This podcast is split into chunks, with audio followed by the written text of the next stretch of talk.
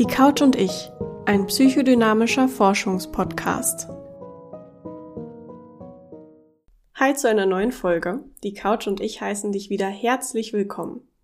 Zuallererst möchte ich eine ganz wunderbare Neuigkeit mit dir teilen, die mich wirklich riesig freut. Ich hatte in einer meiner letzten Folgen ja schon mal die Deutsche Fachgesellschaft für Tiefenpsychologie erwähnt Letzte Woche hatte ich dann ein ganz tolles Gespräch mit dem Vorstand und daraus hat sich tatsächlich eine Zusammenarbeit entwickelt. Und darüber freue ich mich einfach riesig. Also das wird sicherlich sehr toll und mein Podcast wird nur davon profitieren. Wenn du Psychotherapeutin oder Psychotherapeut oder PIA bist, dann schau doch gerne mal auf der Webseite von der DFT vorbei. Ich verlinke sie dir in den Show Notes. Denn ich finde, die DFT macht ganz tolle Arbeit für Austausch, Forschung und auch Berufspolitik und es lohnt sich echt, da mal dabei zu sein. Okay, los geht's mit der Podcast-Folge. Heute geht's darum, ob psychodynamische Psychotherapien unsere Persönlichkeit verändern können. Um dem auf die Spur zu gehen, widmen wir uns heute vier Fragen. Was ist Persönlichkeit bzw. Persönlichkeitsstruktur eigentlich genau? Wie entwickelt sie sich? Was behindert diese Entwicklung? Und was passiert dann letztendlich in psychodynamischen Psychotherapien, um diese strukturellen Persönlichkeitsveränderungen anzuregen? In psychodynamischen Psychotherapien versuchen der Psychotherapeut oder die Psychotherapeutin mit den Patienten gemeinsam Einsicht in unbewusste seelische Konflikte und Bindungserfahrungen zu bekommen. Der Patient oder die Patientin kommt nicht nur mit seinen Symptomen, seinen aktuellen Schwierigkeiten und Themen, sondern mit seiner ganzen Lebensgeschichte in die Therapie. In psychodynamischen Psychotherapien wollen wir diese Lebensgeschichte verstehen. Wir wollen verstehen, welchen Weg unser Patient oder unsere Patientin gegangen ist mit all den Gefühlen, Erfahrungen, Beziehungen, Schwierigkeiten und auch Fähigkeiten und Ressourcen. Wir versuchen dann in der Therapie unbewusste Teile dieser Erfahrungen und Muster bewusst zu machen und in der Beziehung zu reinszenieren. Durch dieses In-Beziehung-Sein in der therapeutischen Beziehung und das emotionale gemeinsame Durcharbeiten der Lebensgeschichte können dann in der Therapie diese nachhaltigen Persönlichkeitsveränderungen entstehen. Und diese strukturelle Persönlichkeitsnachreifung ist in vielen psychodynamischen Psychotherapien ein sehr wesentliches Therapieergebnis. Wir können im Therapieprozess und auch darüber hinaus viele wichtige psychische Funktionen ausbauen oder sogar neu erlernen. Diese psychischen Funktionen helfen uns dann dabei, Symptome zu lindern, funktionaler und bewusster zu erleben, zu handeln und in Beziehung zu sein. Jetzt starten wir mit den vier Fragen, die uns dann am Ende beantworten werden, wie genau diese Persönlichkeitsveränderungen entstehen können. Die erste Frage war, was ist Persönlichkeit überhaupt? Um genauer zu verstehen, was strukturelle Persönlichkeitseigenschaften sind, müssen wir uns erstmal anschauen, was Persönlichkeit im Allgemeinen überhaupt ist. Und dazu widmen wir uns der Persönlichkeitspsychologie. Sie versteht unter Persönlichkeit individuelle Unterschiede zwischen uns Menschen im Fühlen, Denken und Handeln. Man kann unsere Persönlichkeit auf verschiedenen Ebenen beschreiben. Im engeren Sinne sind das die sogenannten Big Five, also fünf Facetten, die uns alle ausmachen, die bei uns allen aber auch unterschiedlich ausgeprägt sein können. Das sind zum Beispiel die Extraversion, also ob ich eher gesellig, sozial aktiv bin oder eher zurückhaltend, meine Energie eher mit mir allein auflade. Darüber hinaus auch die Offenheit für Erfahrungen, die da meint, ob ich dazu neige, gerne und viele neue Erfahrungen auszuprobieren, viele Interessen habe, neugierig für Neues bin oder zum Beispiel gerne in fremde Länder reise oder eben doch lieber in vertrauten Gefilden zu Hause bleibe. Darüber hinaus gehört auch die Verträglichkeit zu den Big Five und die Verträglichkeit meint unser prosoziales Verhalten. Also wie hilfsbereit bin ich? Bin ich eher konfliktscheu? Bin ich verständnisvoll? Die Gewissenhaftigkeit gehört auch zu den Big Five und die Gewissenhaftigkeit beschreibt, wie sehr ich meine Handlungsimpulse kontrollieren kann. Also tendiere ich eher zu einer zuverlässigen und organisierten Haltung, Kann ich kurzfristige Bedürfnisse langfristigen Zielen eher unterordnen oder fällt mir das schwer? Und zu allerletzt gehört zu den Big Five auch der Neurotizismus bzw. die emotionale Stabilität. Die emotionale Stabilität meint, ob ich eher gelassen und ruhig mit schwierigen Situationen umgehen kann oder ob ich eher dazu neige, ängstlich zu sein und grundsätzlich anfälliger für Stress bin. Die Introversion bzw. die Extraversion der Big Five gehen unter anderem auf den Psychiater Carl Gustav Jung zurück. Er war der Begründer der analytischen Psychologie und versuchte damals unsere menschliche Persönlichkeit in acht Typen zu beschreiben. Darunter eben auch die Eigenschaften, wir seien extravertiert oder eher introvertiert. Diese Introversion und Extraversion wurden dann später von Gordon Alport und Louis Thurston mit in die Big Five aufgenommen. Sie durchsuchten das Wörterbuch nach Worten, die Persönlichkeitsmerkmale beschreiben und extrahierten aus der Sprache die Big Five, also die fünf großen Persönlichkeitsfacetten, die bis heute wesentliche Merkmale unserer Persönlichkeit sind.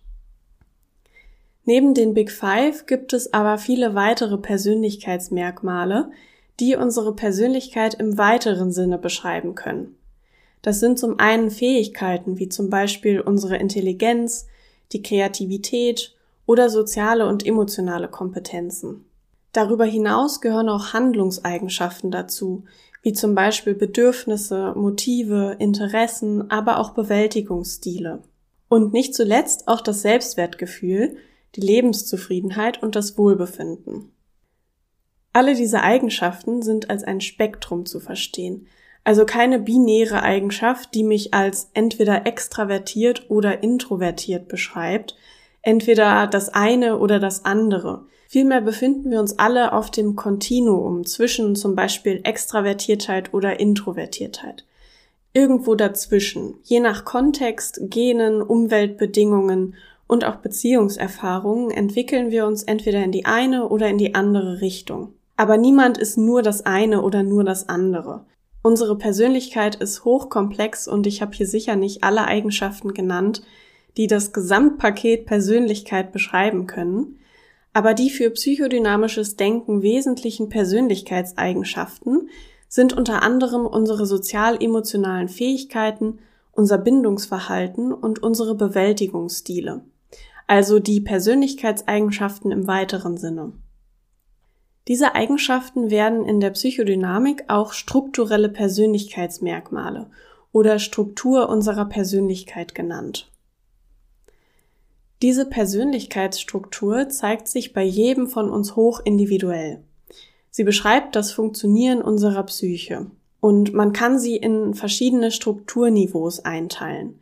Wenn ich ein gutes Strukturniveau habe und über all diese Fähigkeiten ausreichend verfüge, bin ich widerstandsfähig und weniger anfällig für Stress.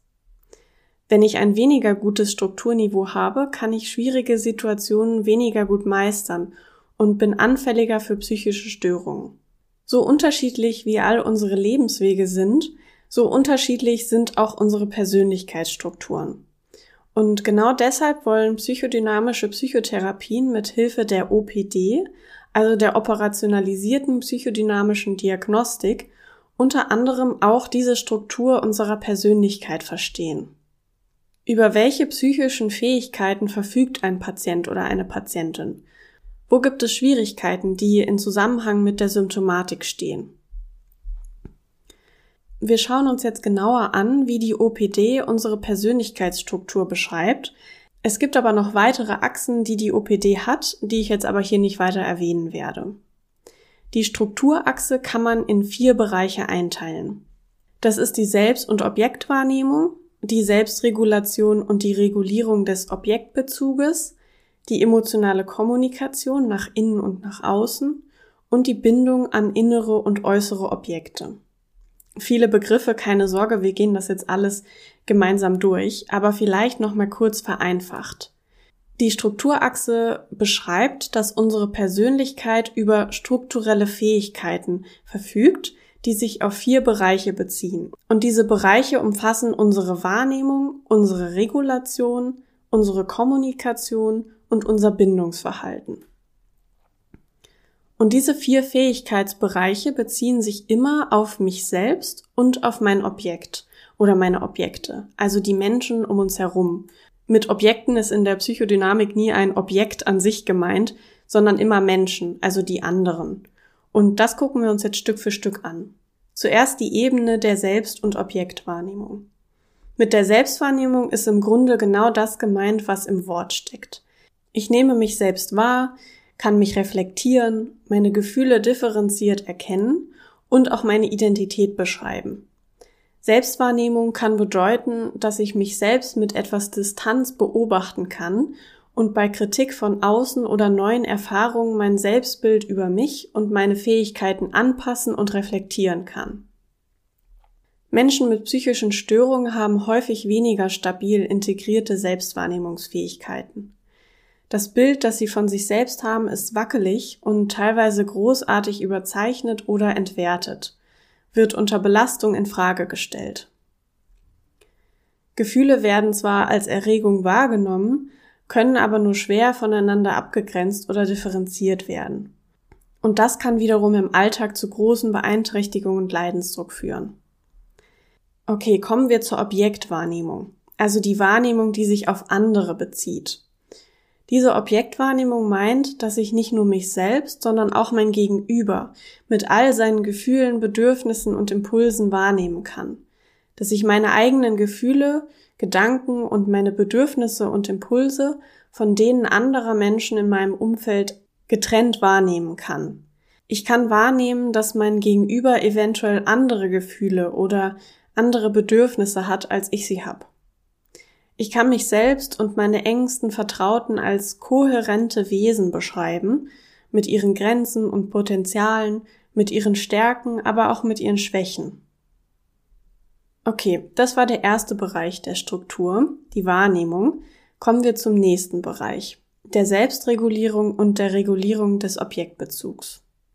Mit Selbstregulierung ist gemeint, dass ich meine eigenen Gefühle angemessen bewältigen kann dass ich meine Impulse und Bedürfnisse steuern und befriedigen und mein Selbstwertgefühl regulieren kann. Wenn Diskrepanzen zwischen meinen eigenen Wünschen und Bedürfnissen und denen anderer Menschen auftreten, dann kann ich nach einer Konfliktlösung suchen, einen Kompromiss finden, ohne dass mein Selbstwert sofort zertrümmert wird.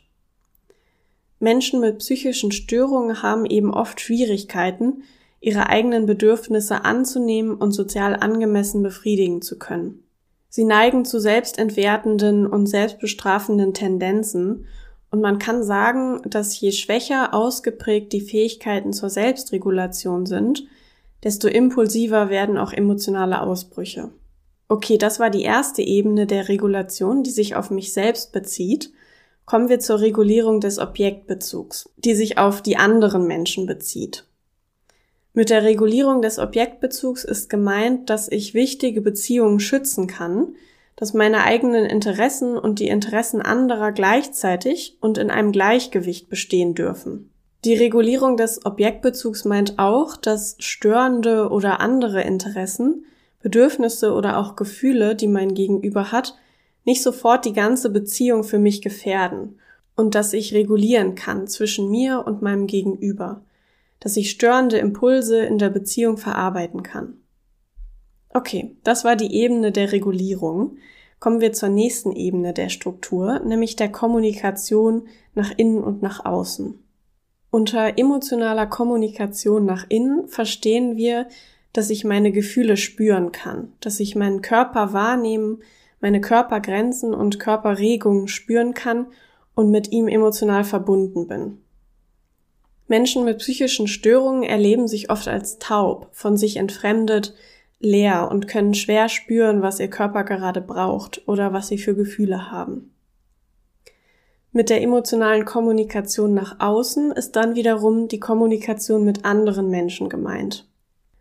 Ich bin in der Lage, emotional in Kontakt zu gehen, meine Gefühle angemessen zu teilen, mich aber auch von Gefühlen meiner Mitmenschen berühren zu lassen und empathisch mitzuschwingen.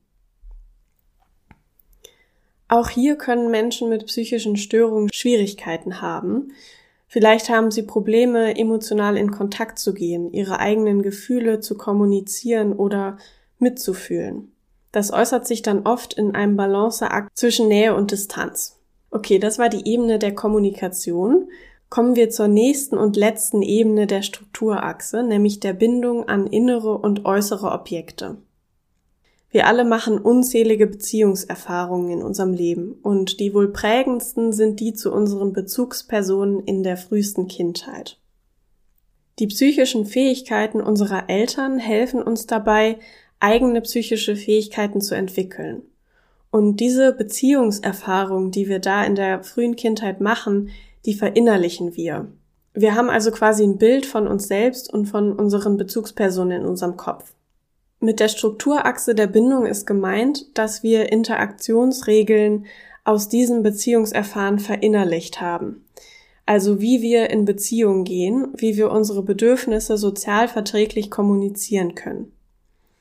Bindung meint aber auch, dass wir eine konstante Bindung an uns wichtige Menschen halten können, auch in Konfliktsituationen, dass wir zum Beispiel unseren Partner oder unsere Partnerin trotzdem lieben, dass der Grundaffekt Liebe bestehen bleiben kann, auch während wir uns streiten oder zum Beispiel Meinungsverschiedenheiten haben. Menschen mit psychischen Störungen können auch hier Schwierigkeiten haben. Es kann sein, dass sie nur schwer eine emotionale Beziehung aufbauen oder aufrechterhalten können. Es kann sein, dass sie eine einseitige Vorstellung von Menschen haben. Sie haben sie zum Beispiel entweder gut oder böse abgespeichert. Sie schwanken zwischen Idealisierung und Entwertung.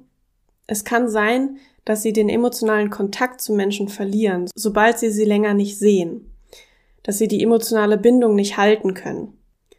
Es kann sein, dass sie große Probleme mit Trennungssituationen haben, zum Beispiel Angst vor dem Verlassenwerden. Alle diese Fähigkeiten auf der Strukturachse sind Persönlichkeitsmerkmale und wir zeigen sie alle in unterschiedlicher Ausprägung. Sie sollen unser psychisches Funktionieren sichern und prägen unser Erleben, Denken und Handeln. Und an dieser Stelle ist mir sehr, sehr wichtig zu betonen, das hatten wir auch schon in den letzten Folgen, dass wir alle auch ohne psychische Erkrankungen in unterschiedlichen Situationen Schwierigkeiten in unterschiedlichen psychischen Funktionen haben können. Es verhält sich hier wie bei allen psychischen Störungen. Wir alle zeigen einzelne Merkmale in unterschiedlicher Ausprägung. Und wir alle kennen verschiedene Situationen aus unserem Alltag. Dass man zum Beispiel im Streit überreagiert oder ausrastet, den Bezug zur Realität kurz verliert. Das ist ganz normal. Menschen mit psychischen Störungen erleben diese strukturellen Schwierigkeiten aber in der Regel in viel stärkerer Ausprägung und über viele verschiedene Situationen hinweg sehr konsistent. Und das macht dann oft den starken Leidensdruck aus und schränkt sie im Alltag ein. Okay, so viel zur Theorie. Jetzt haben wir geklärt, was die psychische Struktur oder die Persönlichkeit im Allgemeinen eigentlich ist.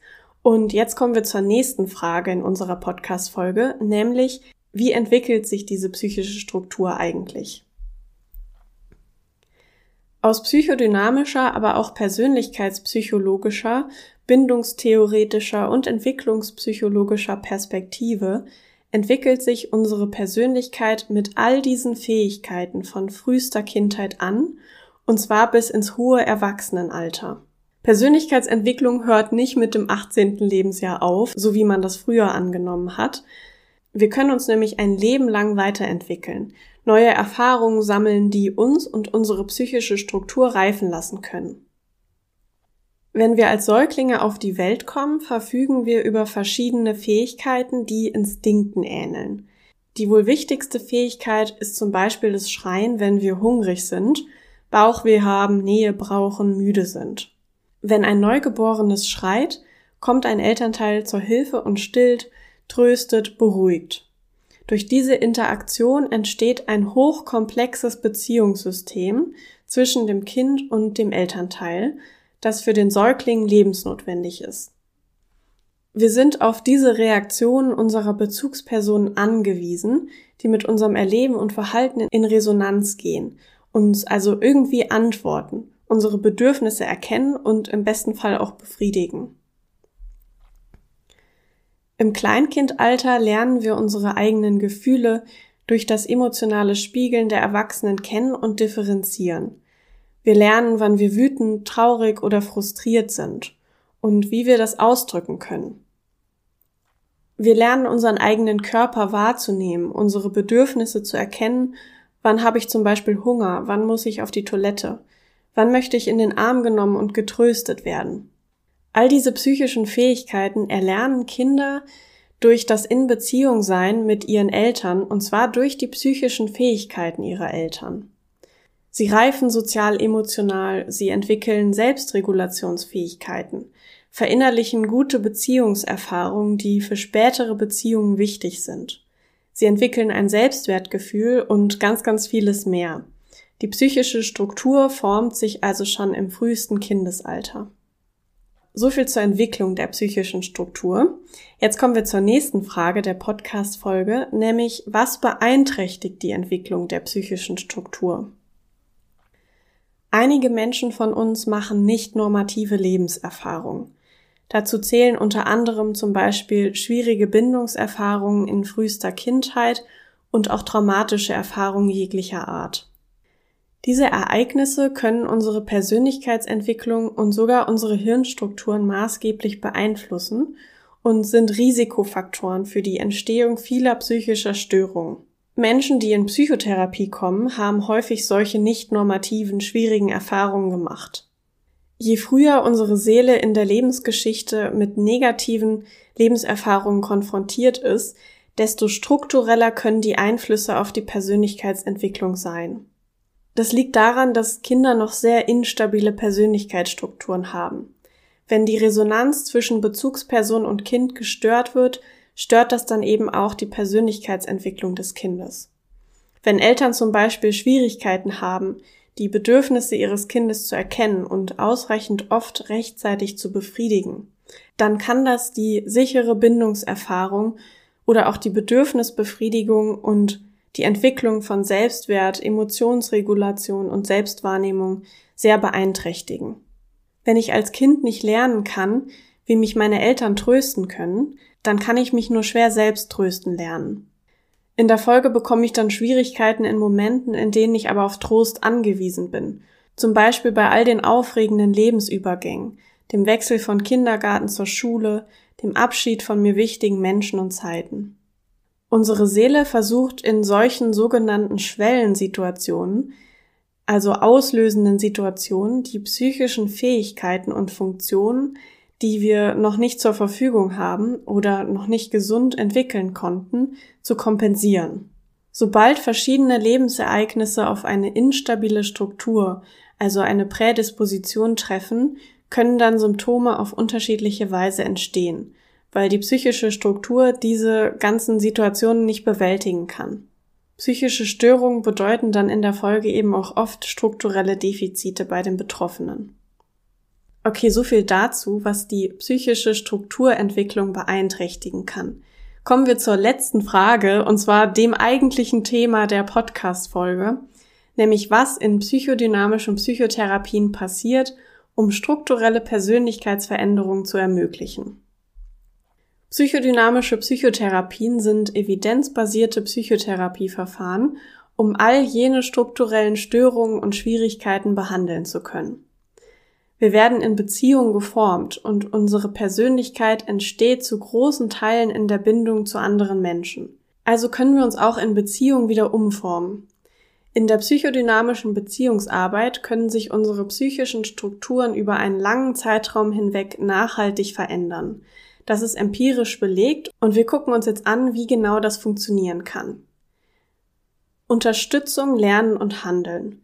Das sind drei Wirkdimensionen einer korrigierenden emotionalen Erfahrung, die für die Veränderung von Persönlichkeitsstrukturen ganz wichtig sind. Nochmal kurz zur Erinnerung. Als psychische strukturelle Fähigkeiten hatten wir die Selbst- und Objektwahrnehmung besprochen, die Selbstregulation und die Regulation des Objektbezuges, die emotionale Kommunikation nach innen und nach außen und die Bindung an innere und äußere Objekte, also Menschen. Wir gehen jetzt zusammen diese drei Wirkdimensionen durch, also die Unterstützung, das Lernen und das Handeln. Wenn ein Patient oder eine Patientin in die Therapie kommt, dann brauchen sie in der Regel erstmal viel Unterstützung in der Anfangsphase. Diese Zeit ist das Fundament für strukturelle Veränderungen.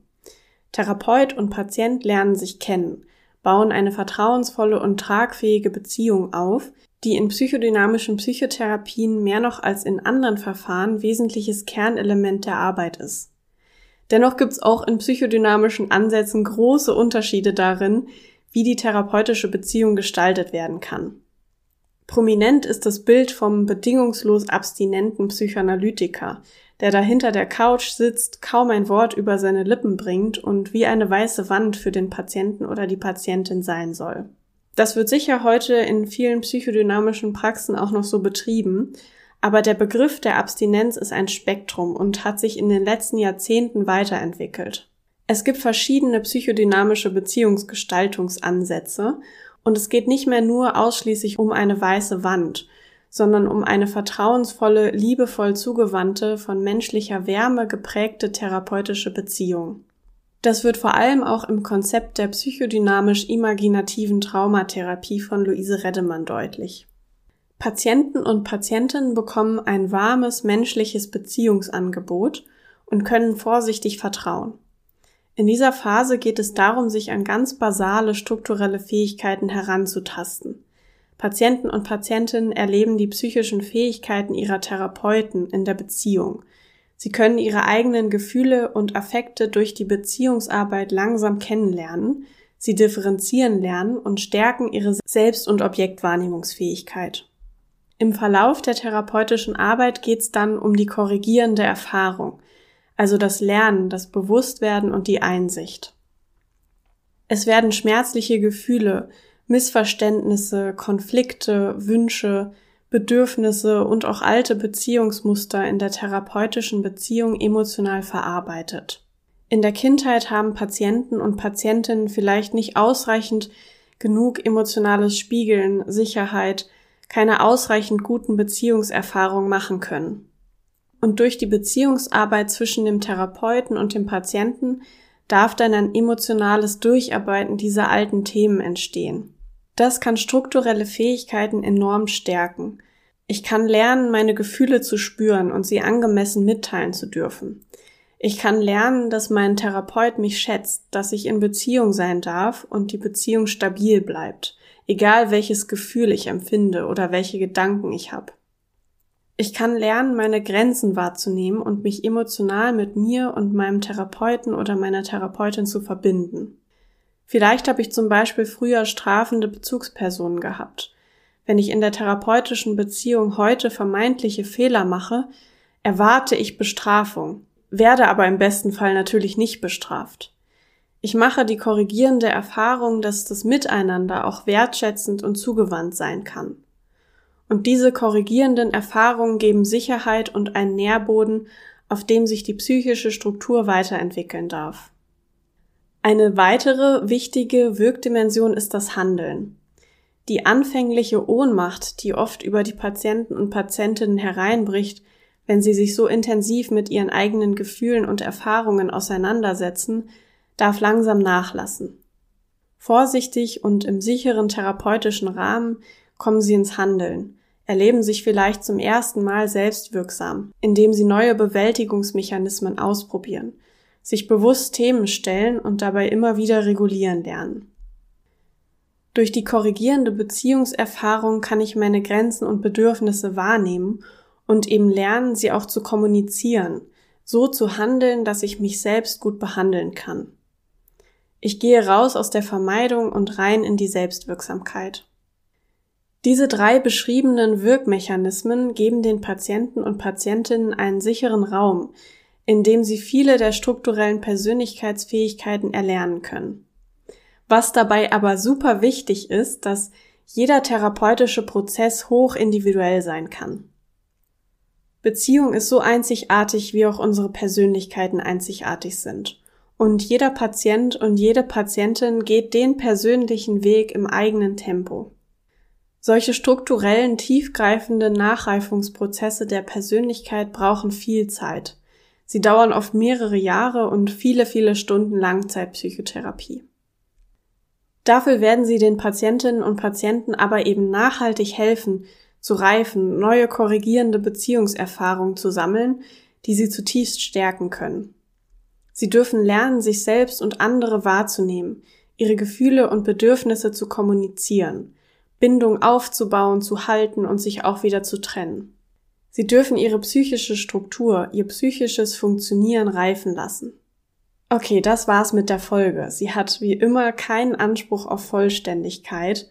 Psychodynamische Psychotherapien verfügen über einen wirklich sehr umfangreichen Methoden- und Theorienschatz. Sie alle haben zum Ziel, den Patienten und Patientinnen bei der Bewusstwerdung unbewusster Themen zu helfen und darüber hinaus die Persönlichkeitsstruktur der Menschen zu stärken und nachreifen zu lassen. Wenn ihr mehr dazu lesen wollt, habe ich euch natürlich wieder eine Masse an Literatur in die Show Notes gepackt. Schaut da gerne nach. An dieser Stelle ein herzliches Danke, dass du wieder mit dabei warst. Wenn du Fragen, Anregungen oder Kritik hast, schreib mir sehr gerne. Alle Quellen zusammen mit meinen Kontaktdaten findest du in den Show Notes und jetzt wünsche ich dir eine wunderbare Woche. Ach so, und falls dir der Podcast gefallen hat, dann lass mir gerne ein paar Sterne bei Spotify oder Apple Podcasts da.